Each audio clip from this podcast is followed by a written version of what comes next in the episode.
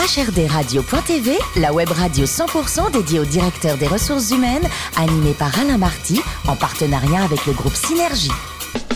Bonjour à toutes et à tous, bienvenue à bord de HRDRadio.tv. Vous êtes plus de 12 000 DRH et dirigeants d'entreprise à nous écouter chaque semaine en podcast et en vidéo. Réagissez sur les réseaux sociaux, sur notre compte Twitter HRDRadio-du-bas TV. À mes côtés pour co-animer cette émission, Sophie Sanchez, directrice générale du groupe Synergie. Bonjour Sophie. Bonjour Alain. Ainsi que Richard Fremder, rédacteur en chef adjoint de HRDRadio.tv. Bonjour Richard. Bonjour Alain. Alors aujourd'hui on dit adieu au salariat, c'est fini là, tout ça? Qu'est-ce qui se passe Ah, là? vous savez ce que disait Audiard dans la bouche de Blier? Vous semblez oublier, mes petits amis, que vous n'êtes que des salariés, c'est-à-dire les êtres les plus vulnérables du monde capitaliste.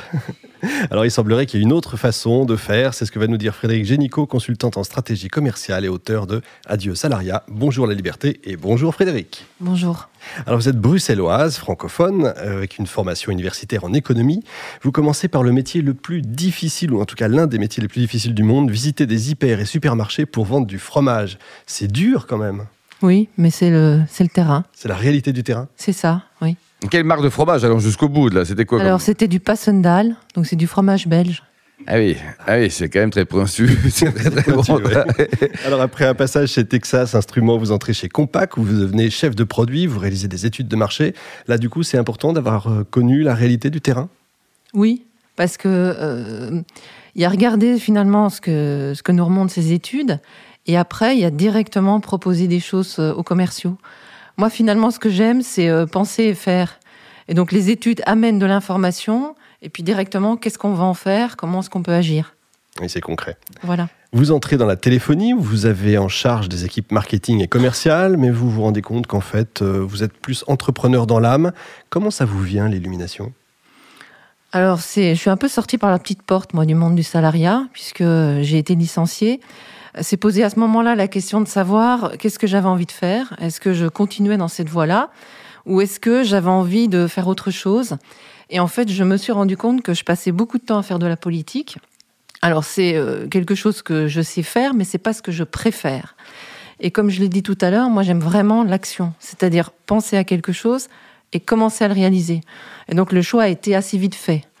Donc je me suis finalement, enfin j'ai décidé d'aller vers euh, l'entrepreneuriat et de développer une activité de conseil à une époque où, euh, en 2006 finalement, euh, devenir indépendant consultant n'était pas très bien vu, en tout cas moins bien vu qu'aujourd'hui, puisque euh, c'était un peu le choix par défaut quand on trouvait pas de job. Mais le fait générateur, c'était le licenciement, c'est-à-dire que si vous n'avez pas été viré, vous seriez toujours salarié aujourd'hui? Non, je crois pas. D'accord. Parce que j'avais un rêve qui était euh, effectivement de, de monter euh, une boîte, de monter une activité, d'être entrepreneur. C'était un, un rêve, j'avais plus ou moins situé ce rêve-là à 40 ans, et j'allais avoir 40 ans. Richard, On est en 2006, donc, comme vous l'avez dit, vous fondez Feosia, entreprise de conseil en marketing qui va devenir Feosia Phoning, avec déjà des consultants qui travaillent de chez eux, pas de salariat. Vous aviez déjà l'idée hein, que c'était un des avenirs possibles? Oui, parce qu'en fait, quand j'ai monté l'agence de télémarketing, euh, ce que je voulais sur ce métier-là, c'était travailler avec des gens qui avaient fait ça, en tout cas la prise de rendez-vous, euh, depuis longtemps. Donc, je voulais vraiment travailler avec des gens qui avaient une expérience dans ce, type d'activité-là et dans certains secteurs d'activité. Ce qui me permettait, moi, de me positionner euh, avec une offre qui soit une offre plutôt sur le haut du marché, puisque c'est un marché qui est quand même très disputé, très concurrentiel. Donc ça a été pour moi effectivement euh, l'option pour avoir une offre spécifique, puis aussi un calcul économique. C'est-à-dire qu'à partir du moment où vous avez des gens qui appellent des entreprises pour prendre des rendez-vous, au mois d'août, euh, on fait pas grand-chose. Hein. On prépare les fichiers, on prépare les actions du mois de septembre, et bon, il faut quand même les rémunérer. Donc il y a eu un, un calcul aussi économique de ma part. Ça a du sens. Et enfin, en 2017, vous fondez Midoui, une communauté de consultants et de coachs. Et surtout l'an dernier, vous publiez ce livre Adieu salariat, bonjour la liberté. Alors, c'est quoi Tous entrepreneurs, c'est ça l'idée? Ah ben, je pense qu'on peut être entrepreneur dans une entreprise aussi. Hein. intrapreneur, c'est un beau métier aussi. Quoi. Voilà. Je pense que euh, l'objectif, c'est vraiment de trouver sa place, d'arriver à, à trouver un, un travail qui est quand même une grande partie de notre activité aujourd'hui, ou de notre vie, un travail où on aime ce qu'on fait et on, on fait ce qu'on sait faire aussi. Voilà. Et j'insiste beaucoup dans le livre, et ça, c'est vraiment une de mes convictions, c'est qu'en aucun cas, euh, on se tourne vers l'entrepreneuriat sans renoncer à, à vivre correctement de cette activité-là. Ouais, c'est ça. Le livre qui est édité chez Erol, excellente maison. Sophie? Alors, une nouvelle appella- appellation a fait son entrée dans le paysage professionnel français, hein, les, les slasheurs. Alors, qui sont-ils? Alors, le, slash, c'est en fait euh, une barre oblique hein, qui se trouve sur le clavier de votre ordinateur qui permet de séparer plusieurs choses. Donc, des slashers, ce sont ce qu'on appelle des pluriactifs, des personnes qui ont plusieurs activités. Alors, on peut imaginer que ces gens-là aient plusieurs activités parce qu'ils doivent travailler et avoir plusieurs jobs. C'est le cas d'à peu près 30% de la population. Il y a une étude qui a été faite en 2016. Donc il y a effectivement un certain nombre de personnes qui choisissent d'avoir plusieurs activités, d'être consultant, prof de yoga, ou d'avoir une activité comme moi, avec un fil, enfin plusieurs activités avec un fil rouge. Et donc euh, ça permet effectivement de faire plusieurs choses et des choses différentes. Ou de continuer à être salarié et puis euh, d'avoir euh, d'avoir autre chose à côté. C'est vous en avez rencontré aussi ou pas du tout? C'est une autre option, c'est-à-dire d'avoir effectivement un, plutôt un CDD à ce moment-là, Mhm. d'avoir un volume d'heures de travail dans le monde du salariat, puis d'avoir une activité, parfois artistique par exemple, oui. Alors, est-ce que ce phénomène se, se limite à la jeune génération? Non.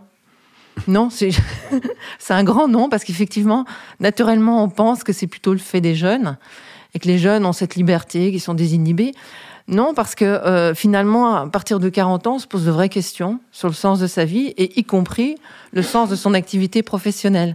Et là, euh, aujourd'hui, on on va plus euh, choisir de ne pas faire.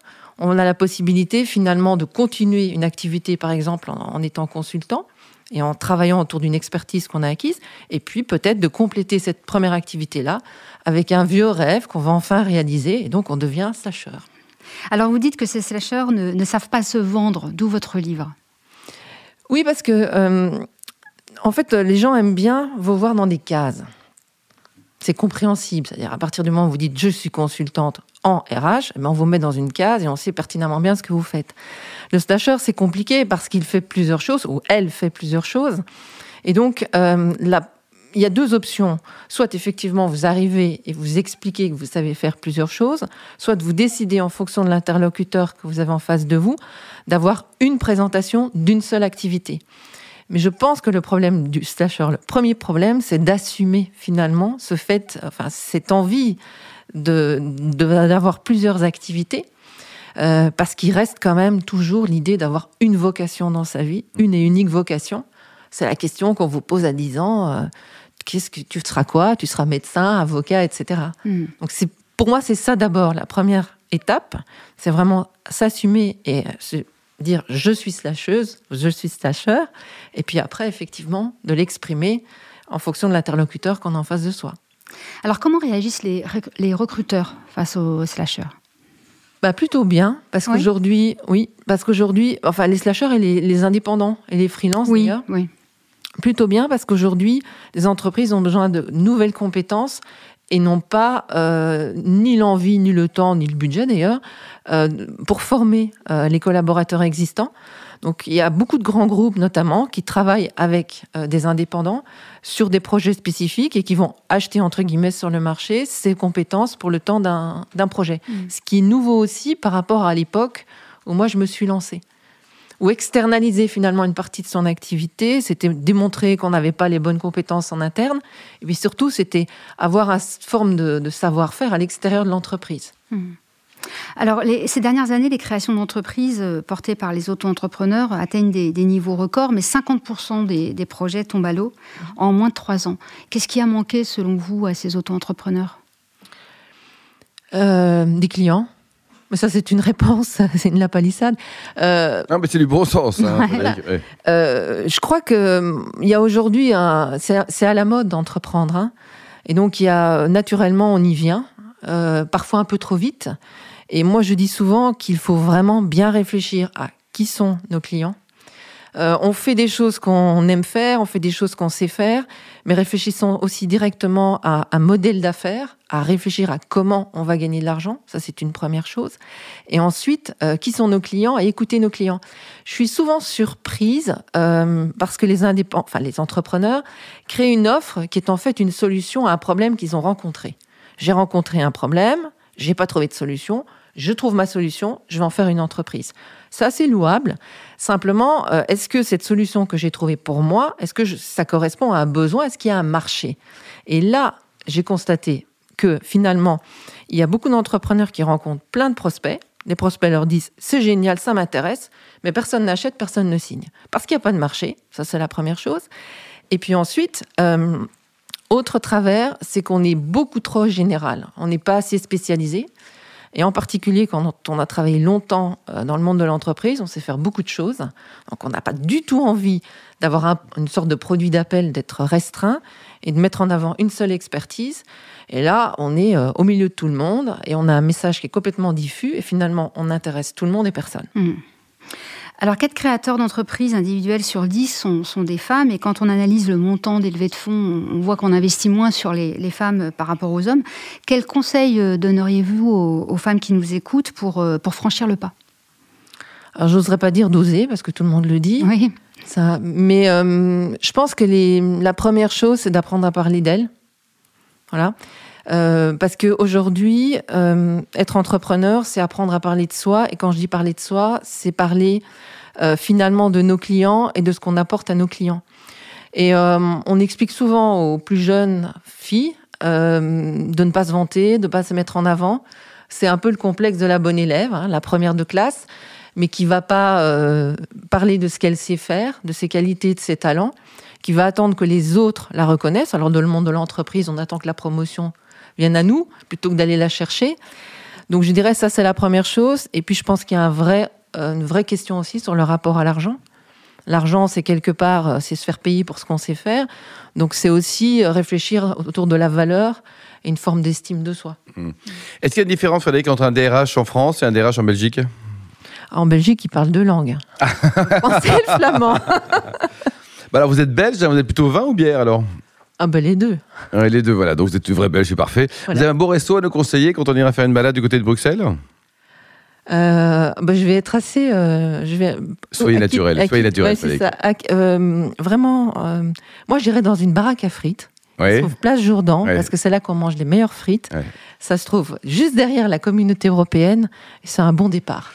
Bon, et pour terminer, dernier livre lu, en tout cas le dernier livre coup de cœur, Frédéric, il y avait quoi? Alors moi je. À part le vôtre évidemment, mais bon, ça on va quand même pas s'auto-lire quand même, hein. oui. Euh, moi, je lis euh, pas mal d'essais puisque je suis économiste et que ça reste une passion. Le dernier livre que j'ai lu, c'est La guerre des métaux rares, la face cachée de la transition énergétique et numérique de Guillaume Pitron.